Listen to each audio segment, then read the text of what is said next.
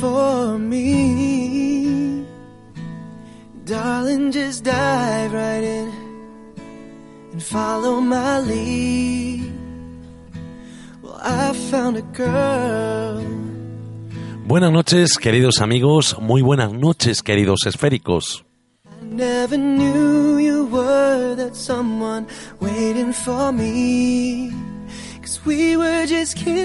Esta noche no se me ocurre otra cosa que comenzar hablando de algo que mucho tiene que ver con el tema que trataremos esta noche. Siempre que uno se presta a hacer algo para los demás, está expuesto a la crítica constructiva, pero también está expuesto a la crítica destructiva. Es decir, que está eh, expuesto a lo positivo y a lo negativo. Solemos actuar de una manera que parece caracterizar al ser humano y hacernos a todos iguales. Cuando es positiva nos subimos a la nube más alta para escuchar esos vitoreos y aplausos que nos hacen ver que somos dioses. Pero todo esto cambia cuando esa crítica es negativa. A unos se les da por ponerse a la defensiva.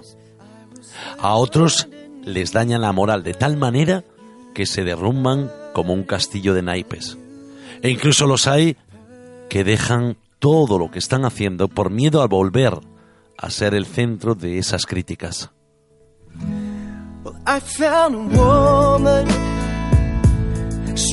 Esto me hace pensar que somos manipulables hasta el punto de no prestar atención a un pequeño detalle que posiblemente cambiaría la perspectiva de todo esto. ¿Nunca os habéis parado a pensar en la posibilidad de que lo que nosotros vemos como positivo realmente sea negativo o viceversa? Quiero decir que a veces quien más te castiga en este aspecto es el que más te aprecia y posiblemente el que más te valore. O tal vez todo lo contrario. Porque en la vida la perspectiva es cuestión de ángulo. Del ángulo desde donde estemos viendo en ese momento. Quiero decir que tan malo puede ser lo negativo como lo positivo. Y según nosotros lo veamos con nuestros ojos, afectará a todo nuestro estado anímico. Creo que nuestro cerebro es una máquina tan bien elaborada que funciona con un filtro al que solamente se le pueden colar ciertas partículas. Unas partículas de un tamaño determinado y que nosotros debemos clasificar. Y nosotros debemos decidir qué tamaño es el que se puede colar por ese gran filtro. Nosotros somos los únicos que debemos decidir si algo está bien hecho o está mal hecho. Obviamente aceptando esas críticas tanto destructivas como positivas o constructivas. Porque esas críticas son las que nos hacen grandes. El saber encajarlas, el saber gestionarlas, el aceptarlas, eso es lo que nos hace diferentes. Yo creo que es cuestión de creencia.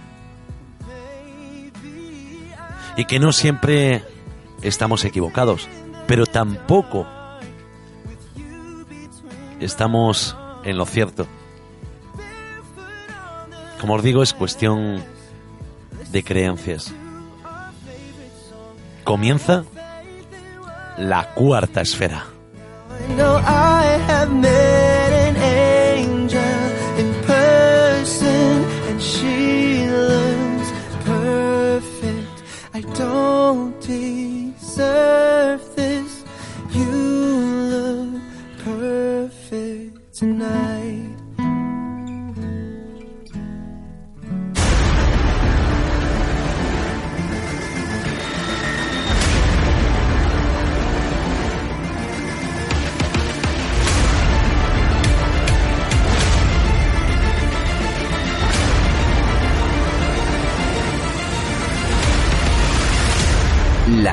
Esfera.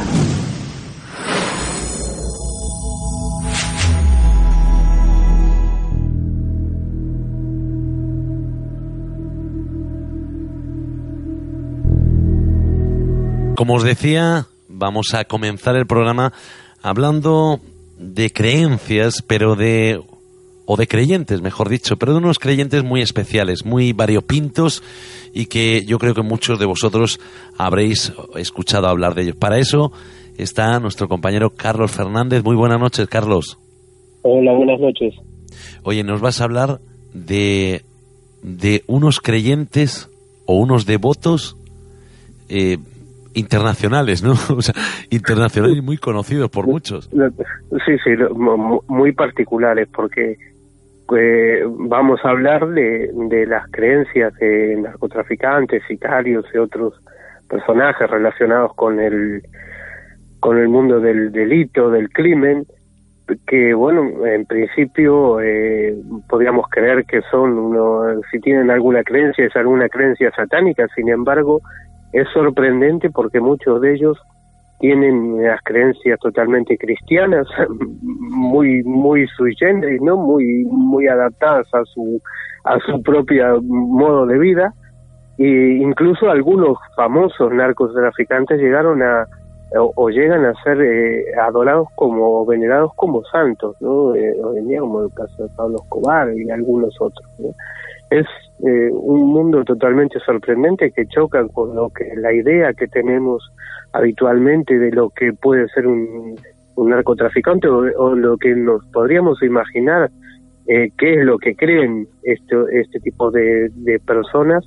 Sin embargo, es totalmente, vamos, la investigación en la que me eh, puse hace unos, hace unos meses que ya llevaba años con, con todo el tema de las creencias populares, pues me llevó a esto, ¿no? Que a este, a este punto, a, este, a, unas conclusiones totalmente sorprendentes, ¿no? eh, en fin, que, que estoy seguro que muchos se sorprenderán de lo que contemos esta noche. Vamos, que no, no tiene nada que ver el personaje con, con ese santo al que es devoto, por ejemplo. Por ejemplo, eh, cuando eh, yo la primera imagen que tenía cuando dijo bueno aunque creerían eh, que creen los, los narcotraficantes y se me vino a la mente una una una noticia que salió hace unos cuantos años de los de los eh, narcos que eran eh, como los los narcos se llamaron los narcos satánicos de Matamoros de Matamoros uno, unos un grupo de, de, delincuentes que se dedicaba al narcotráfico y que eh, estaba liderado por un santero que se llamaba Jesús Constanzo que hacía una serie de rituales y que incluso eh, rituales en los que sacrificaban a personas no a seres humanos como como como víctimas propiciatorias y claro, la prensa de aquel momento le llamó los narcos satánicos, ¿no? Porque eh, por, por estos crímenes, ¿no? Por estos crímenes violentos. Incluso eh, Alex de la Iglesia hizo una película eh, muy muy a su estilo, ¿no? Basado en esta en esta historia de Jesús Constanzo eh, que se llamaba Perrita Durango, ¿no? Que se estrenó hace unos años en las que Javier Bardem hacía de este de este personaje, ¿no? Este personaje siniestro. Y esa es la idea que te quedaban, pero en realidad, eh, si profundizas, eh, ese eh, Jesús Constante era un santero, ¿no? Es decir, no era un, satánico, sino no era un adorador de Satán, sino un adorador de una de las muchas religiones afroamericanas que existen en, en América y que utilizaba pues estos ritos como para que le funcionaran bien sus negocios, entre comillas, ¿no? Sus negocios delictivos. eh, esa es la idea que yo tenía, pero resulta que, bueno, eh, en torno a muchos personajes eh, famosos vinculados al narcotráfico, pues lo que hay es unas creencias eh, muy cristianas, entendidas a su manera, y que también incluso llegaron a ser pues, eh, benefactores de, determinadas iglesias, a construir iglesias, a, predicar la Biblia, incluso a, financiar clases de catecismo para sus sus convecinos, ¿no? Algo que parece puede parecernos un poco contradictorio, pero que eh, pues es así. Claro, es, es sorprendente, ¿no? Que, eh, bueno, lo que conocemos como traficantes, asesinos, sicarios, pues que al final sean devotos de imágenes católicas, por ejemplo, tradicionales como puede ser cualquiera de nosotros.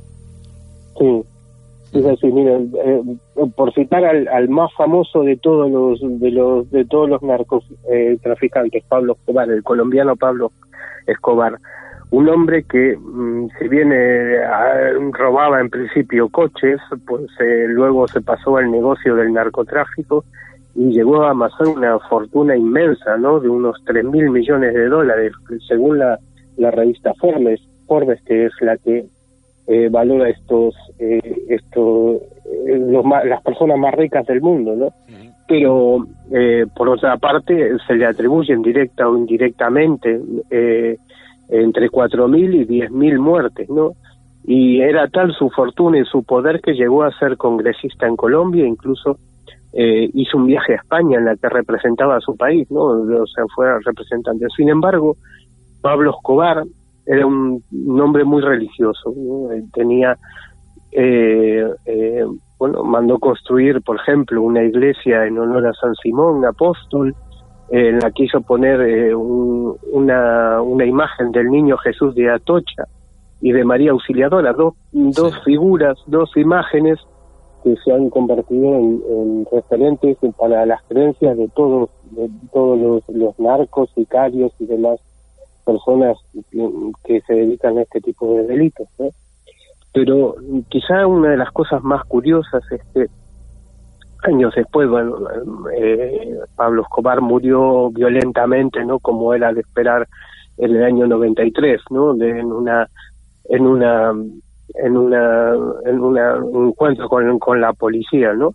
Sin embargo, eh, está enterrado en los jardines de, de Montesacro, en Medellín, en Colombia, y allí es curioso porque eh, se ha convertido él mismo, que fue tan religioso y, y devoto de algunas imágenes religiosas, en paralelo con sus actividades directivas y delictivas, incluso las muertes que se le atribuyen, pues eh, él mismo se ha convertido en un en, objeto de culto, un, un, personaje al que eh, otros eh, otras personas que se dedican al narcotráfico o al, o al sicariato, pues le van a, pedir, le van a rezar, o sea, realizan peregrinaciones de rodillas, le dejan cartas con peticiones, con, pidiéndole pequeños o grandes milagros, ofrendas de agradecimiento, eh, incluso, bueno, hay quien se va, eh, esto ya es más profano, ¿no? A esnifar rayas de coca o a fumar marihuana en la, en la, en la propia tumba de Pablo Escobar. Pero hay otra otra cosa curiosa, otro, otra ofrenda curiosa también, y que no solo es en Pablo Escobar, sino otro, en otros muchos lugares, le dejan los casquillos de bala de personas que se dedican a eh, que son sicarios, y que eh, pues le dejan eso como una ofrenda por haber eh, eh, podido resolver, digamos, ese ese, ese asesinato. ¿no? Y claro, te preguntas cómo cómo es que un que un personaje como este, ¿no? A pesar de que, bueno, en lo personal fuera fuera creyente o no, de aquella manera, ¿no?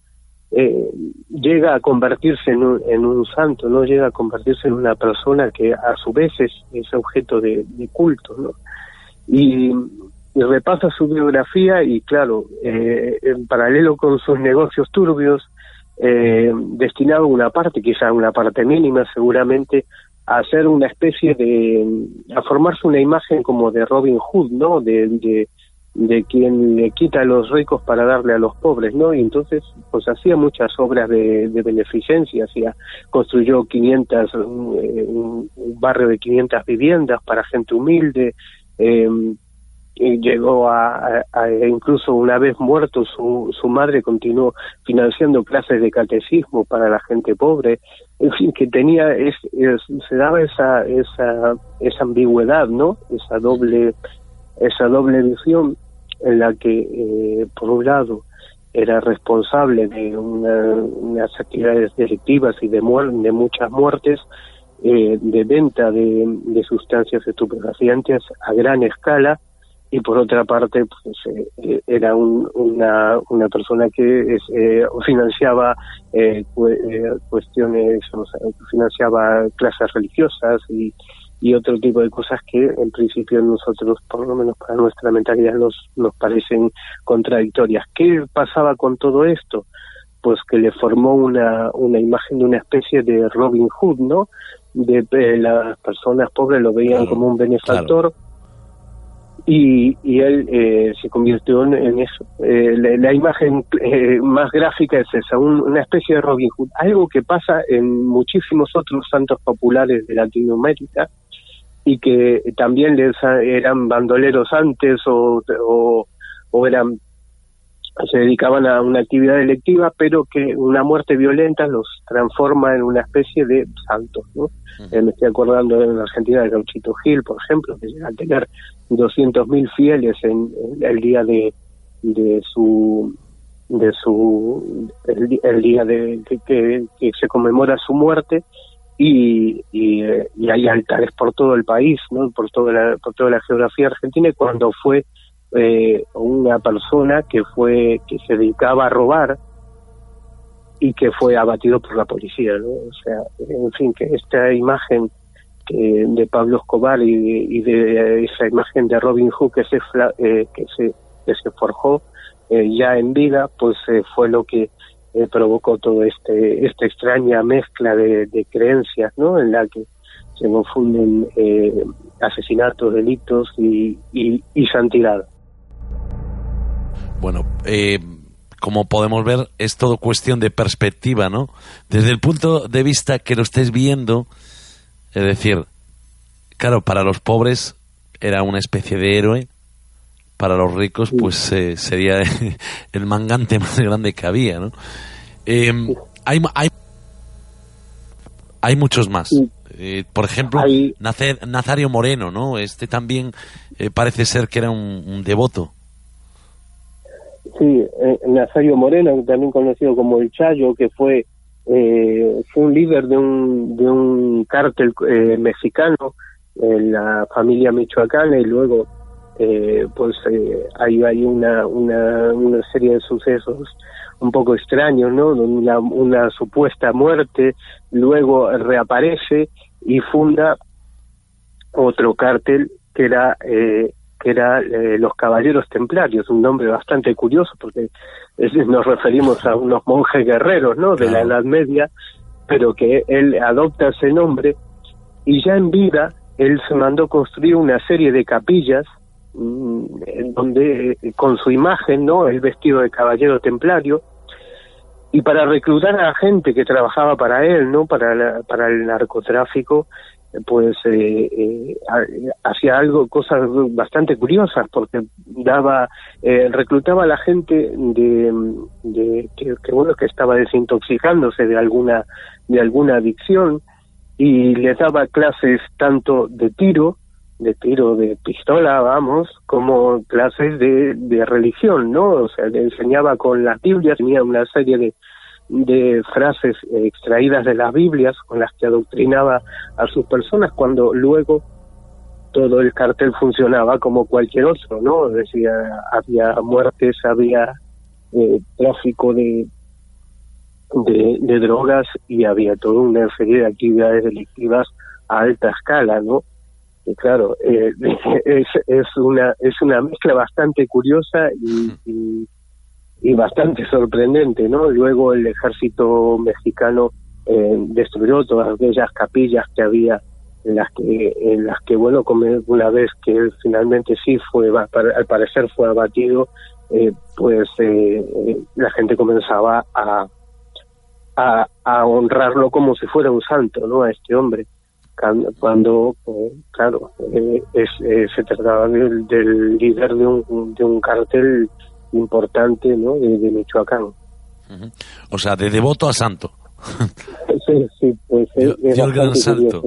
Dio el gran salto, ascendió, ascendió a los cielos, pero de verdad, vamos. Sí, sí, no fue el único.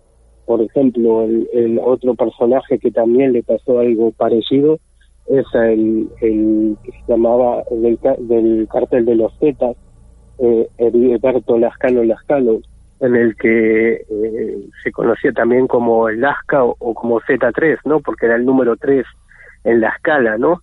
Este hombre que había sido militar y que eh, luego se pasó al, narcotráfico, eh, bueno, también tenía una historia terrible, ¿no? O sea, de, o sea, estos estos personajes se forman, se forjan una una imagen a veces de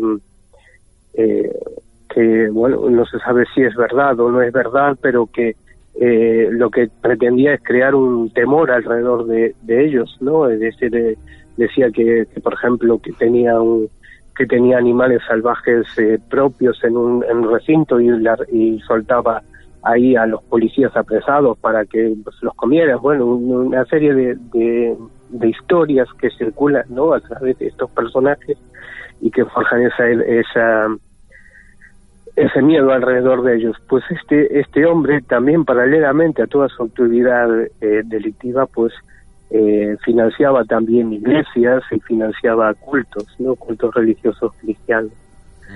y, y también fue abatido por la policía, como suelen, suelen acabar tipo de personajes, ¿no?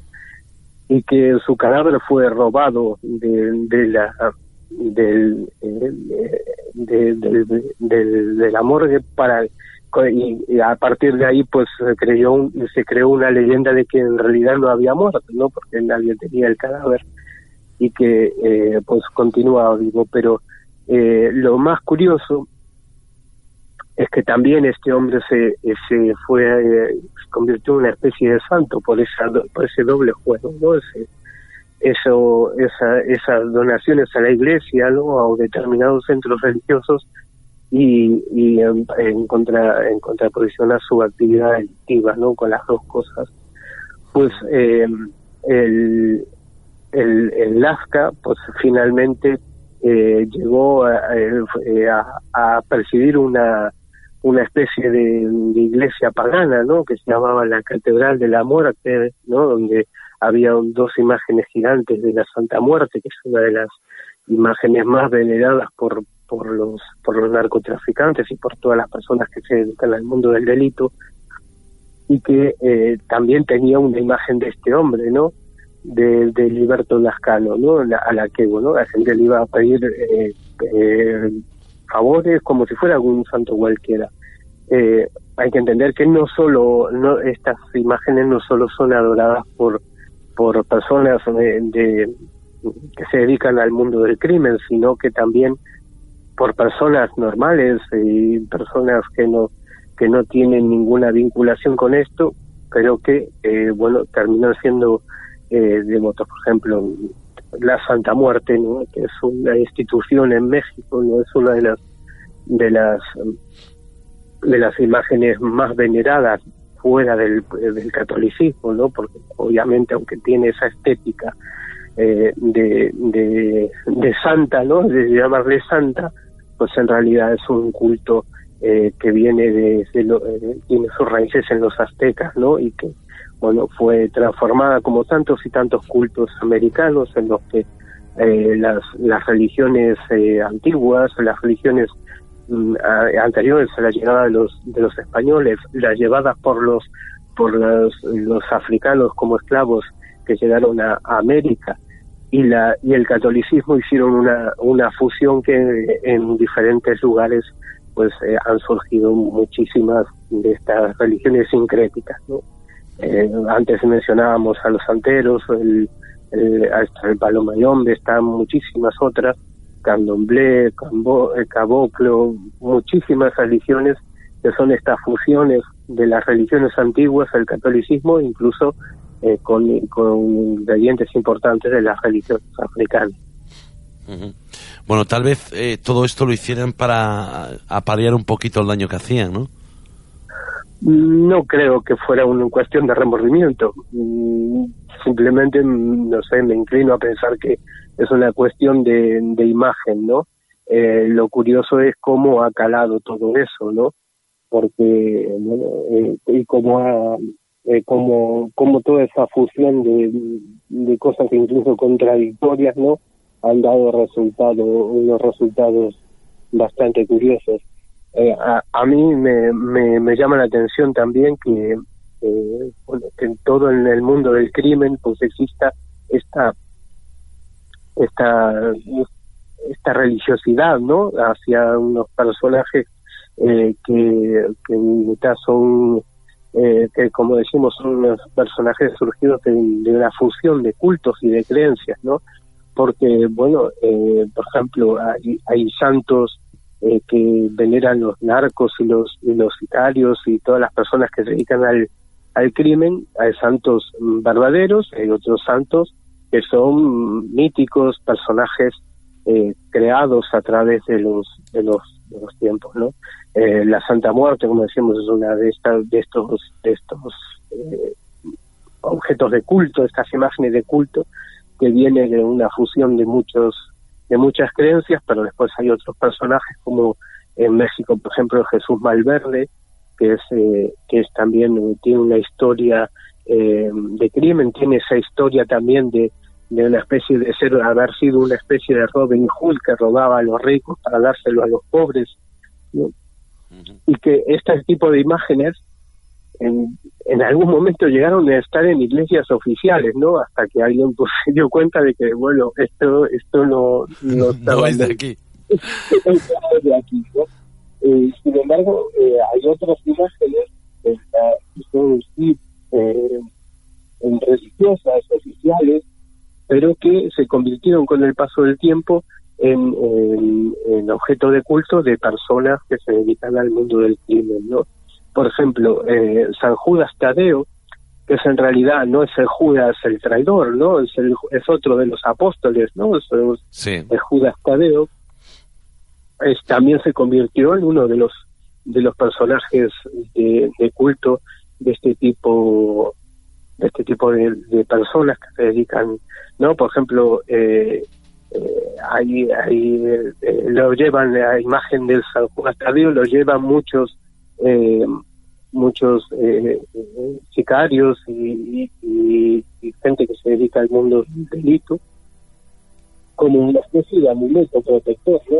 No sé si es porque creen que es el, el Judas el, el, que traicionó a Jesús según la Biblia, o porque eh, no, sé, de dónde ha surgido exactamente eh, el porqué de, de, del culto a San, a San Judas Tadeo. ¿no? Luego, claro, en, en, Medellín, donde era Pablo Escobar, también hay un, un especial culto por, por, María, por la imagen de María Auxiliadora, ¿no? que eh, es una es una de las de los referentes no de, de, de culto de este tipo de, de personajes tanto que incluso haya incluso alguna novela y alguna película en la que se la llama como la Virgen de los Sicarios ¿no? porque bueno está muy relacionado con, con el mundo de, con las creencias del mundo del delito no luego hay otras imágenes que casi eh, son también sincréticas es decir mezcla de, de cultos antiguos o, y de cultos eh, eh, modernos como el Divino Niño, el Niño Jesús de Atocha también en Colombia, ¿no? y el Santo Juez, eh, bueno, es un Valverde que eh, hablábamos antes. ¿no? Mm. Luego se dan otros otros fenómenos bastante curiosos. A mí uno de los que me llamó mucho la atención cuando estaba recopilando información de todo esto es lo de las balas rezadas, ¿no? Es, eh, mencionábamos antes que en la tumba de Pablo Escobar dejaban los casquillos de las balas, ¿no? De, eh, de, que habían utilizado para para los sicarios para matar a alguien, ¿no? Sí. Pero hay eh, hay una práctica que se llama las balas rezadas, que es eh, es como es eh, rezarle a la bala invocando a San Judas Tadeo, ¿no? Que mencionábamos antes, el apóstol no, el Judas el Judas traidor. Incluso hay la moja la moja en agua bendita antes de utilizarla. Esto es para que eh, den en el blanco y para que la víctima no sufra, ¿no? Rezarle a las balas, ¿no? Como para, digamos, como una especie de, no sé, eh, de, de, conjuro. Desde luego, Carlos, es un, un tema, eh, yo creo que es un tema muy interesante y que, bueno, por lo visto, has trabajado mucho, ¿no? En, toda esta información y en mucha más información que tienes, pero que esta noche no podemos compartir con todos. No, bueno, hablamos cuando cuando queráis de ese tema. Es eh, este, este, trabajo de, recopilación de información y de investigación de campo también fue hecha eh, para un libro que saqué hace muchos años que se llamaba Santos Famosos y otras extrañas devociones, y que lo, lo, he reeditado eh, hace, hace poquito tiempo, incluyendo este capítulo dedicado a los, a los narcos, como Narcos Santos y otras extrañas devociones, en la que, bueno, hago un repaso de los, de los santos populares más curiosos ¿no? que hay en el, en el santo, en el santo católico, ¿no? de narcos, eh, ladrones, eh, sicarios, políticos, futbolistas, eh, en fin, una serie de personajes que no nos esperaríamos nunca que pudieran llegar a los altares, sin embargo, son venerados como santos.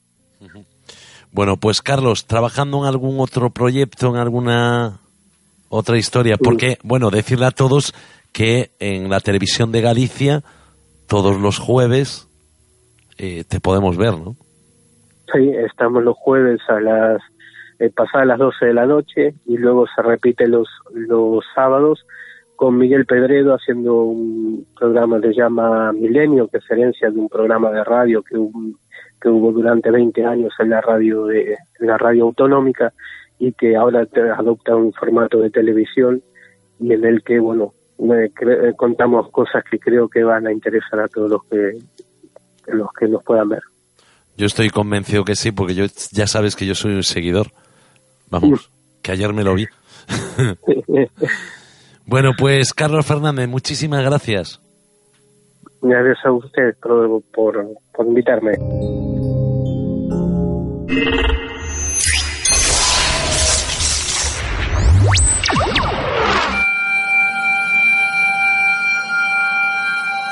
Los seres humanos han empleado el sonido desde los albores de la humanidad para recibir información de su entorno y para comunicarse, así como también para sanar y transformar. Casi todas las culturas antiguas y todas las poblaciones autóctonas creían que el sonido era la fuerza creativa, generatriz responsable de la creación del universo. Esta noche vamos a hablar de sonidos, concretamente de los sonidos del pasado. Nuestra invitada nació en Barcelona y dedicó sus estudios a la historia y la arqueología en la Universidad Autónoma de Barcelona. Ha colaborado en diferentes medios de comunicación y ha participado en diferentes proyectos de investigación en España, Uruguay y Chile, en la isla de Pascua. Ha publicado dos libros, Rongo Rongo y La sombra de Gaudí. Se sube esta noche a la cuarta esfera Alex Guerra Terra. Buenas noches, Alex. Buenas noches, Eduardo. Me alegro muchísimo de estar de nuevo por aquí en la cuarta esfera y aprovecho pues para mandar un saludo a tu audiencia, que bueno, conozco a muchísima gente y me alegro mucho de reencontraros a todos. Hace tiempo que no tenía la oportunidad de charlar contigo. Hacía mucho tiempo, estoy un poco desconectada porque llevo un año y medio en Inglaterra, pero bueno, siempre es un placer oíros de nuevo y participar de vuestros programas. Estoy encantadísima. Esta noche vienes a hablarnos de la arqueoacústica, algo desconocido para muchos y de lo que poco se habla en los medios. Así que si te parece bien, vamos a comentar un poquito y a explicar qué es esto de la arqueoacústica. La arqueoacústica es exactamente la ciencia que eh, estudiaría los, eh, sonidos y los efectos acústicos del pasado, lo cual es muy, muy importante porque em, la música está presente en gran parte de nuestras vidas, ¿no? Como todos sabemos, oímos música tanto en casa eh, como en el coche, cuando conducimos, llegamos al trabajo, seguimos escuchando música, es algo que nos acompaña todo el tiempo y en el pasado no era diferente. Lo que pasa es que em, no tenemos tantos registros de esta música del pasado ahora, ¿no? Que podemos grabar y, tener más, información sobre la evolución de la música y tal. Entonces, para mí, la, arqueoacústica, que es en realidad una muy, muy joven, joven ciencia, es eh, muy importante, está en constante evolución, porque en realidad ha surgido hace nada más unos 10 o 15 años y se han hecho unos avances bastante efectivos, bastante interesantes sobre el conocimiento del uso de los sonidos y de los efectos acústicos y de la música en, la antigüedad. Em, podríamos eh, hacer en, esta breve exposición que, trataremos hoy un resumen de, todos los trabajos eh, hechos en el área, que tampoco son tantos. Así que, bueno, expondré algunos de, de los más interesantes de estos efectos, algunos muy atractivos y muy sorprendentes. Y, bueno, mm, decirte también que, que eh, la música pasado viene de mucho más atrás de lo que, de lo que nos imaginamos, eh, que ya lo veremos cuando, cuando te comente algunos de los más antiguos ejemplos, y que aparecen sobre todo en cavidades rocosas naturales como cuevas, cañones, desfiladeros, donde hay unos efectos acústicos naturales muy, muy interesantes, o también en estructuras de carácter antrópico, lo cual quiere decir, bueno, hechos por el hombre, ¿no? Como monumentos megalíticos, eh, pirámides, menires, dólmenes e incluso eh, no solamente efectos acústicos en estas estructuras o, lugares eh, naturales, sino también instrumentos musicales hechos Em, a propósito por, por el hombre para, eh, como tú bien decías en la entradilla, em, mm, conseguir, mm, conseguir eh, un efecto, normalmente desde, desde las clases dominantes, conseguir un efecto eh, en la comunidad para transmitir algunos conocimientos, transmitir algunas creencias, etcétera, ¿no? lo que querían era como eh, digamos, crear una atmósfera o en algunos, eh, en algunos, en algunas ocasiones incluso crear estados alterados de conciencia colectivos dentro de la comunidad, en fin, se utilizaba eh, mucho para eso, ¿no? Ahora es más un divertimento, pero en el pasado tenía una, una razón de ser dentro de lo que eran las actividades religiosas, ceremonias, ritos, etcétera, ¿no? Comentabas que, bueno, que esta música es ya muy antigua, ¿no? ¿Se sabe cuál es el origen de los sonidos? Eh, pues sí, por ejemplo, em, podríamos comentar eh, un caso en unas cuevas que se encontraron en Alemania. La, bueno, la cueva tiene un, nombre un poco impronunciable. Para mí es muy difícil, pero es algo así como Henstes Kosterle. Pero Puede ser que no, porque es que yo no sé alemán y no me cuesta mucho. Es, es para eh. ti difícil, pero para mí también, ¿eh? por eso dejé que lo dijeras tú.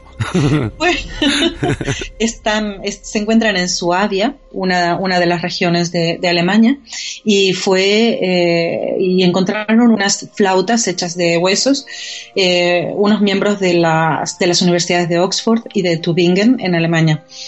Eh, bueno, durante unas excavaciones se encontraron eh, estos instrumentos de viento.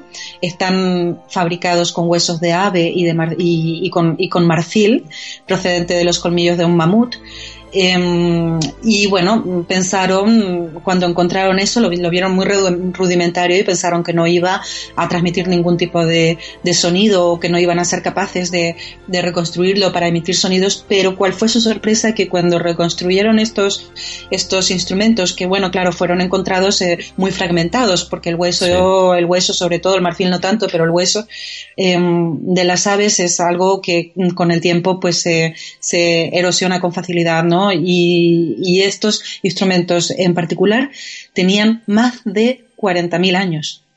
Casi Imagínate, entonces, estamos eh, ante uno de los primeros ejemplos de música, ya no solamente efecto acústico, sino música propiamente, eh, más antiguos, 40.000 años es muchísimo tiempo.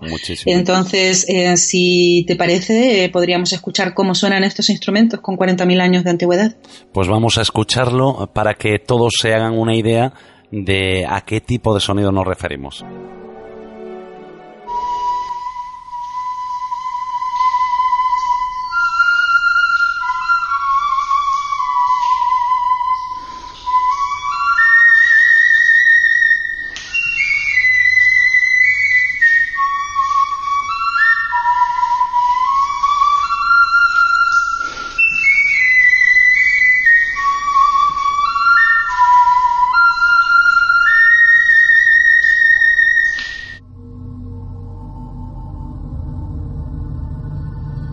Un sonido increíble. Pensar que tenga 40.000 años. Así es, Eduardo, es impresionante. Eh, luego, en, por ejemplo, ya que estoy en Inglaterra, te podría comentar el ejemplo de Stonehenge. eh, donde por cierto, bueno, hay eh, ahora nuevos descubrimientos sorprendentes que de los cuales podríamos quizá hablar en otro programa cuando quieras, están actualmente siendo excavados.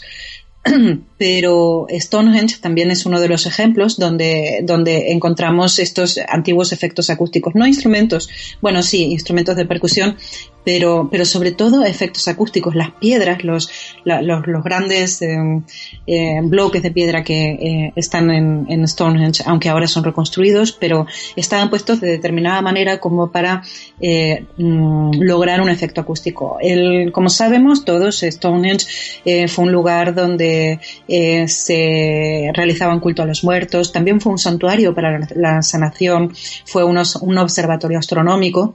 Eh, no se sabe muy bien si una de estas tres cosas, dos o las tres al mismo tiempo, o evolucionó y en algún momento mm, funcionó como culto a los muertos, en otro momento como santuarios eh, para la sanación y en algún otro momento como observatorio astronómico. Pero la cuestión es que Stonehenge fue habitado durante varios miles de años y entonces lo más probable es que haya sufrido eh, una evolución en el tiempo y haya tenido diferentes funciones a lo largo de su historia, ¿no? Eh, pero lo importante para, para nuestro tema, para lo que estamos hablando ahora, es que en el año 2008 se encontraron 200 eh, enterramientos y en el 2009 un segundo círculo.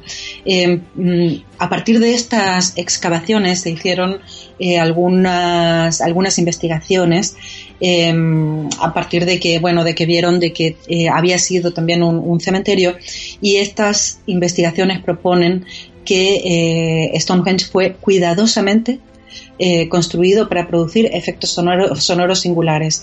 Y algunos mm, representantes de la arqueoacústica eh, de esta joven ciencia, como Rupert Hill, Stephen Waller o Bruno Facenda, eh, hicieron un experimento arqueológico para intentar, para intentar demostrar esta propuesta, ¿no? De que, de que eh, había sido un lugar donde se eh, favorecieran los, donde se favorecían los trances de tipo chamánico y la experiencia religiosa. Y bueno, llegaron a la conclusión de que efectivamente eh, las piedras están puestas de tal manera como para que al percutir tambores, instrumentos de percusión, Mm, las piedras producen como réplicas de, los sonidos. Esto tiene unos 4.500 años de antigüedad porque se han encontrado instrumentos de, esta, de estos tiempos y suena eh, de la siguiente manera, si quieres poner eh, un audio. Pues vamos a escucharlo.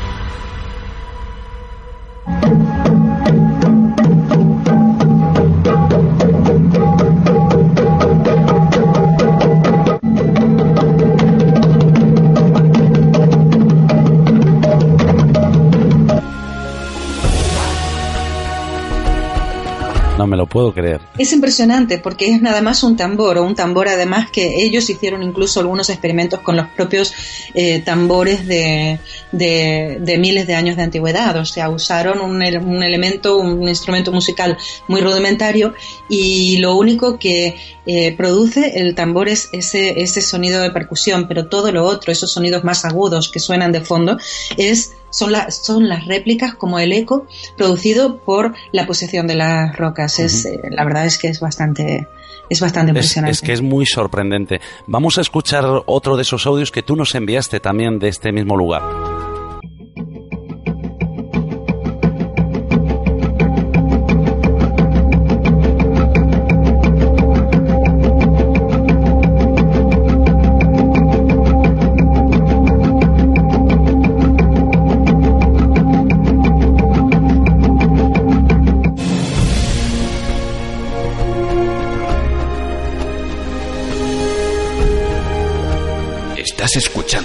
Cuarta Esfera con Eduardo Pereira.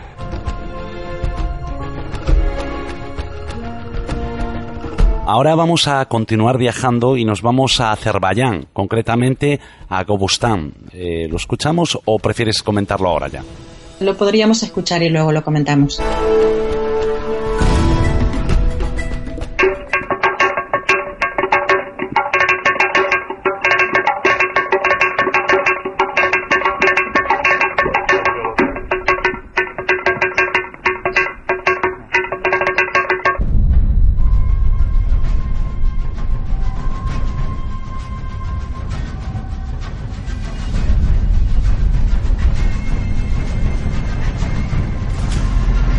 Eh, también es eh, sorprendente el hecho de que mm, esto, estos sonidos, que son bastante variados, diría yo, mm, están producidos en una simple roca, en una sola roca que mm, es como una es como una mesa porque es una roca eh, en suspendida en otras cuatro rocas más pequeñas y es percutida era percutida en el pasado y es y ha sido percutida en estos experimentos arqueológicos que se han hecho y, y uno de los sonidos que hemos escuchado eh, es percutida con otras rocas y dependiendo del eh, yo he visto el vídeo y dependiendo del lugar donde percuten las rocas más pequeñas sobre esta eh, roca con forma de mesa, el sonido es diferente y realmente consiguen, consiguen una variación de, de sonido sorprendente.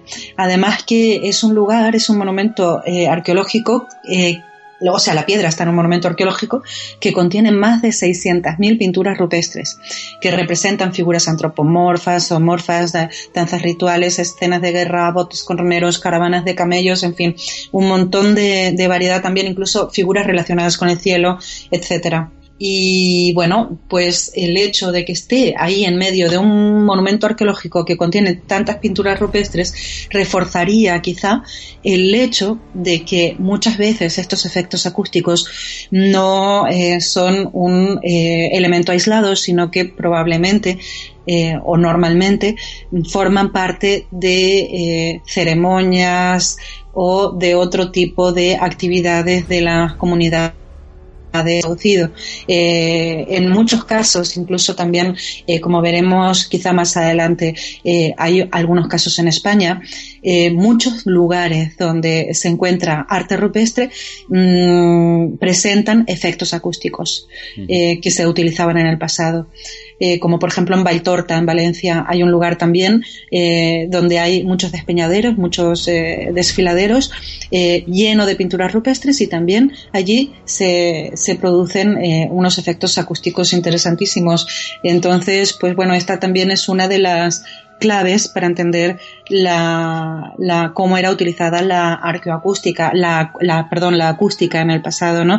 en casi todos los casos formaba parte, pues, de actividades de la, de la comunidad normalmente relacionadas eh, o con la observación de los astros o con ceremonias y rituales. Vamos a irnos ahora a Tenerife. En este caso utilizan unas piedras, ¿no? Sí, también, también unas piedras, como en el caso, como en el caso de, de este de la piedra de Gabaldash en Gobustán, en Azerbaiyán, y les llaman litófonos en Tenerife.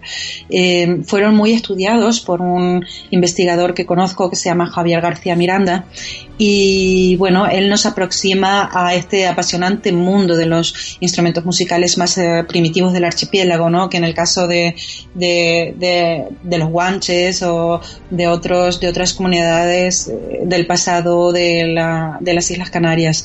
Mm, en su trabajo, este investigador aborda pues una eh, variante muy poco estudiada hasta el momento en nuestro país em, sobre la estrecha relación que tenían nuestros antepasados con la naturaleza.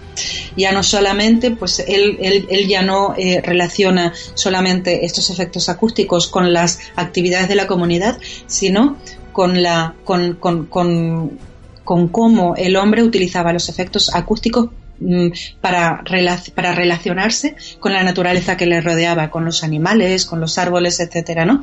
Y, y entonces, pues utilizaban determinadas piedras que producían estos efectos, estos efectos acústicos para comunicarse y para estar, para estar en comunicación, en comunicación con la, con la naturaleza que le, que le rodeaba, ¿no? Podríamos, podríamos escuchar también cómo suenan estos litófonos de Tenerife.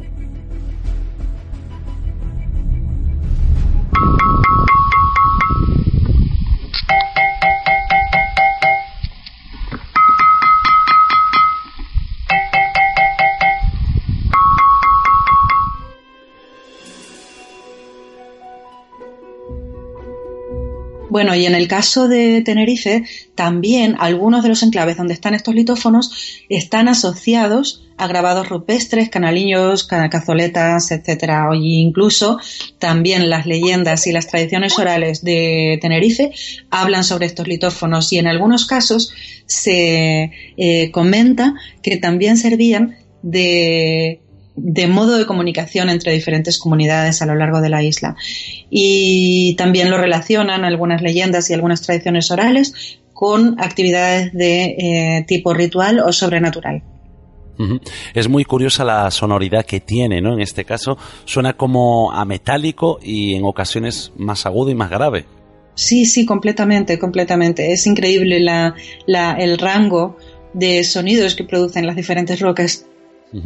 Bueno, vámonos ahora a viajar miles de kilómetros más hacia, hacia América y nos vamos a Perú, donde también podemos encontrar este tipo de sonidos. En Chavín de Guantar eh, es bastante también, eh, ha sido bastante bien estudiado por una investigadora norteamericana que se llama Miriam Collar. Eh, la, arquitectura de, este templo está bastante bien conservada, de estos edificios del centro ceremonial de Chavin de Wanter, y ella encontró bastantes elementos que eh, hablan de, ceremonias donde se realizaba, donde se utilizaban no solamente efectos acústicos, sino también em, trompetas, trompetas, bueno, hechas con caracoles eh, que son conocidas en, en, América como pututus. Es una, una, variedad de, una variedad de caracol que se llama, en, en el nombre científico es Strombus galeatus, pero bueno, es una caracola bastante, bastante grande, bastante bonita, de tonos rosáceos y que se encuentran sobre todo en el, en el Golfo de Guayaquil. Pues eh, esto también ya habla de que tenían una importancia vital porque el Golfo de Guayaquil es relativamente alejado de donde está el templo de Chavén de Huántar y esta gente pues lo, los traía hasta, hasta el lugar también para eh, reproducirlos en medio de, ceremonias, de ceremonias religiosas, de ritos, etcétera. Em, luego, aparte del propio instrumento, las características acústicas de la arquitectura del sitio em, ofrece indicios acerca de cómo eh, estos instrumentos pudieron haber contribuido al ambiente sonoro en, este complejo, porque eh, como en el caso de que vimos en Stonehenge, el sonido de estos pututus produce eh, en, las paredes y en las paredes del templo eh, una especie como de eco o de reverberación mm, diferente al propio sonido del, del, pututu. Entonces, bueno, pues eh, es un sonido también bastante, bastante sorprendente. Y, y, si quieres, creo que tienes también un, un archivo sobre este sonido, lo podríamos escuchar. Pues vamos a escucharlo.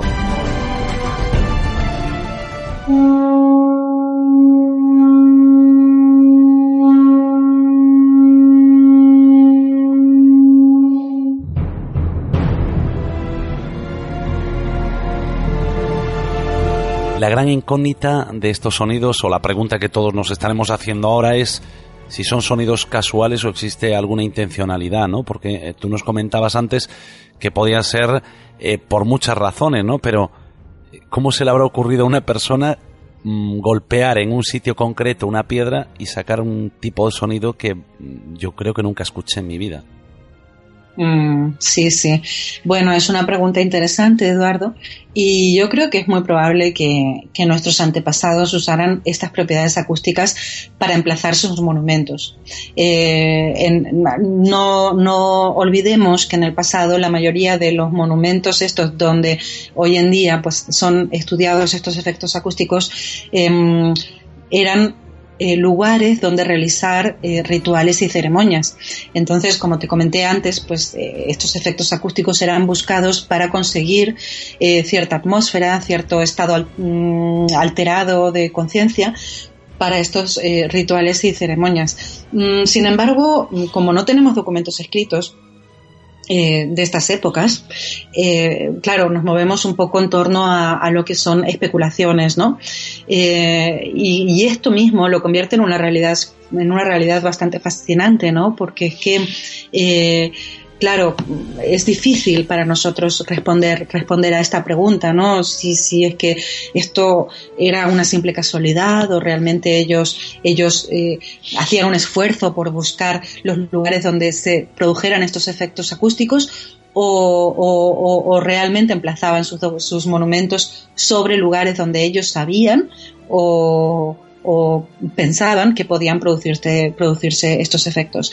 Para mí, mm, no sé, de, de, nuestros antepasados provocar estos extraños efectos o hasta qué punto los antiguos constructores eran conscientes de estos fenómenos y los, y los incorporaban a su diseño con la intención de aprovechar los edificios en estos rituales de los que hablábamos. No sé, simple casualidad. Yo no lo creo, lo que pasa es que, claro, no podemos afirmarlo, ¿no? Pero lo que sí podemos afirmar es que el efecto acústico se produce.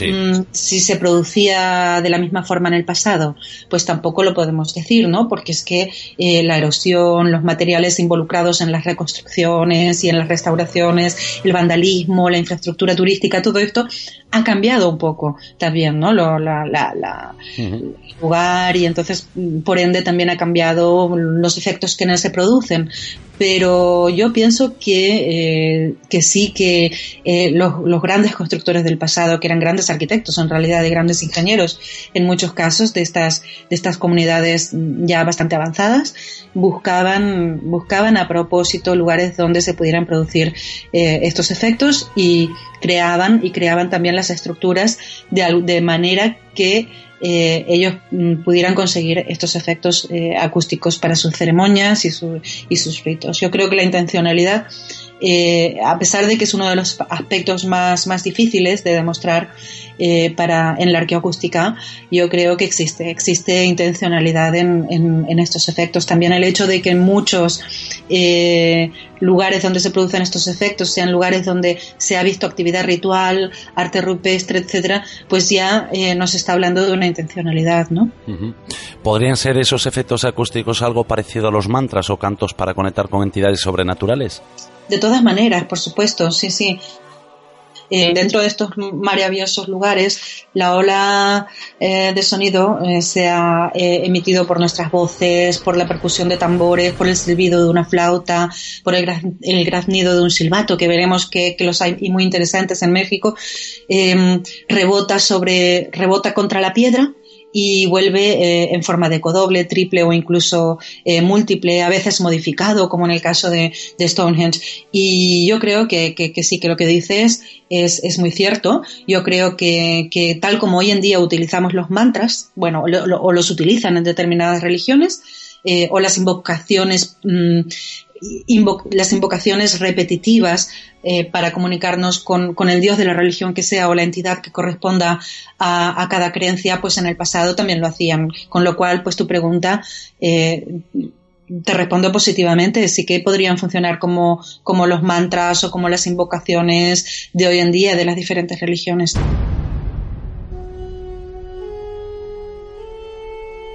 He podido leer en tu blog donde nos hablas de ese tema que, de, que México es uno de los países donde más concentración de efectos acústicos existen en monumentos arqueológicos y uno de ellos es en la pirámide de Kukulcán, en Chichen eh, la, la escuchamos primero y después me lo comentas un poquito. De acuerdo.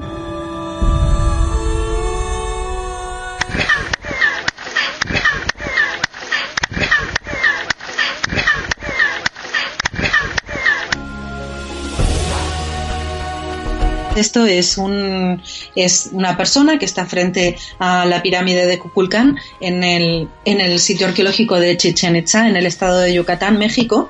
Y esta persona pues da una palmada normal como esto y el sonido que se produce, eh, el eco, el eco que reverbera, pues viene transformado en el chirrido de, de un quetzal. Eh, bueno, que el quetzal es eh, el, ave, el, el, ave más simbólica de, del pasado y del presente en México y que está, bueno, muy relacionada con todos los, con todos los, las estructuras arqueológicas. Con lo cual, bueno, esto también me hace pensar eh, respecto a lo que hablábamos anteriormente de que el, el sonido no es una producción casual, sino que, que, es algo que ellos buscaban, algo, algo intencional. Pues eh, en este sitio también se dan se dan otros efectos otros efectos mm, acústicos en este sitio de Chichen Itza. Eh, y como por ejemplo en el en, en el campo en, el, en, la cancha del juego de la pelota perdón. Eh, porque por ejemplo uno puede decir algo muy bajito susurrar un secreto en, una, en, en, uno de los, de los muros de la cancha del juego de la pelota en Chichen Itza y este susurro, pero que te estoy hablando de susurro, te estoy hablando de hablar muy, muy bajito, como cuando uno dice un secreto en el oído de otra persona. Sí. Y esto se puede escuchar a una distancia de 100 metros en este lugar. O sea que lo, lo hicieron a propósito, ¿no? Para, sí, sí, completamente. para saber el secreto del vecino. no creo que haya sido para saber. No, no eran tan, no eran tan chafarderos como nosotros. Esto era no sé, supongo que para producir algún tipo de efecto en las invocaciones del sacerdote y tal. La traducción ah, al maya, del maya al castellano sería algo así como boca del pozo de los flujos del agua. Y hay algunos sitios en este lugar donde también se, producen eh, efectos curiosos como el efecto de la gota del agua, nunca mejor dicho, que también al, subir los escalones de algunas de las pirámides que se encuentran en este lugar, el, el sonido que reverbera mm, lo hace eh, con un eh, sonido parecido a como a una gota grande de agua cayendo sobre, sobre una superficie acuática. Es, es, muy curioso, o sea, en este lugar es bastante evidente que los sonidos se, eh, se hayan producido de forma completamente intencional, de forma, mm, para nada casual. Llegamos ahora a un sonido que a mí personalmente me ha puesto el vello de punta y es el Mazatepetl, eh, Silbatos de la Muerte. Vamos a escucharlo porque eh, yo creo que nos va a poner a todos los pelos de punta, verás.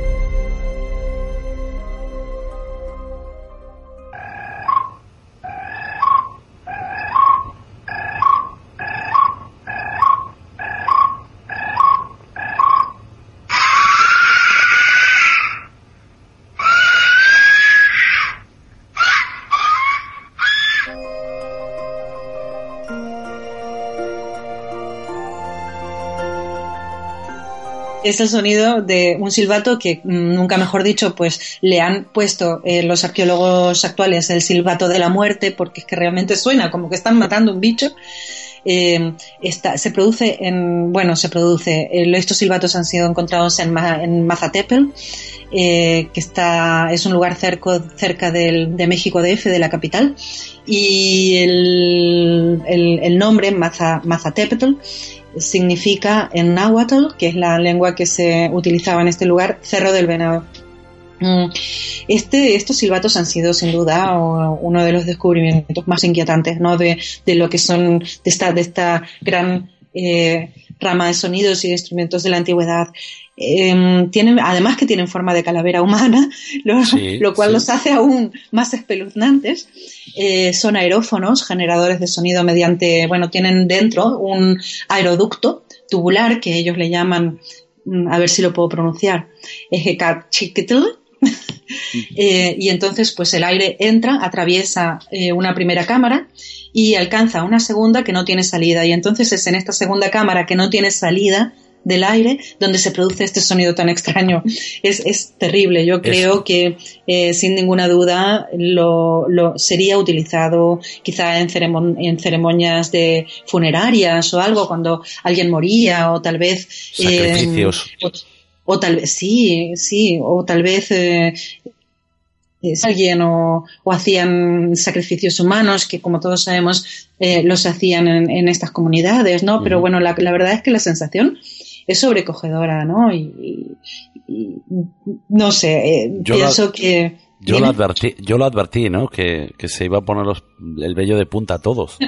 Sí, sí, sí, y realmente lo, los pone, los pone. Yo cada vez que lo escucho me imagino, y además verles como son así realmente con esa forma de calavera humana y tal, pues es bastante vida, ¿no? Y, y es sobrecogedora, es la sensación, a mí se me ponen los pelos de punta cada vez que lo escucho. Alex, para poner punto y final, vamos a escuchar una música que tiene mucho significado, ¿verdad? Es una composición musical denominada Sakir-san, que, se, que, significa el alba en maya. Y, y, la traducción literal sería estar, está aclarando. Y se refiere a la hora de la mañana, cuando ya hay luz, pero aún no se ve el sol. Y en ese momento es cuando la mayoría de las aves cantan agradeciendo el nuevo sol. Los cantos de aves que se escuchan son producidos con instrumentos creados por los componentes del grupo, que se llama música maya y otros de origen ancestral maya. O sea, es una música que reproduce los sonidos de los pájaros durante el alba, cuando se despiertan y cuando nace el sol. Terminamos con esta música maya. Y darte las gracias, Alex, por estar esta noche con nosotros y espero que vengas más veces. De todas maneras, me encantaría volver a la cuarta esfera, volver a acercarme a tu, a tu em, interesante audiencia, a tus oyentes. Conozco a muchos de ellos, así que aprovecho la ocasión, Eduardo, para mandarles a través de tu, de tu programa pues un fuerte abrazo a todos. Un fuerte abrazo, Alex.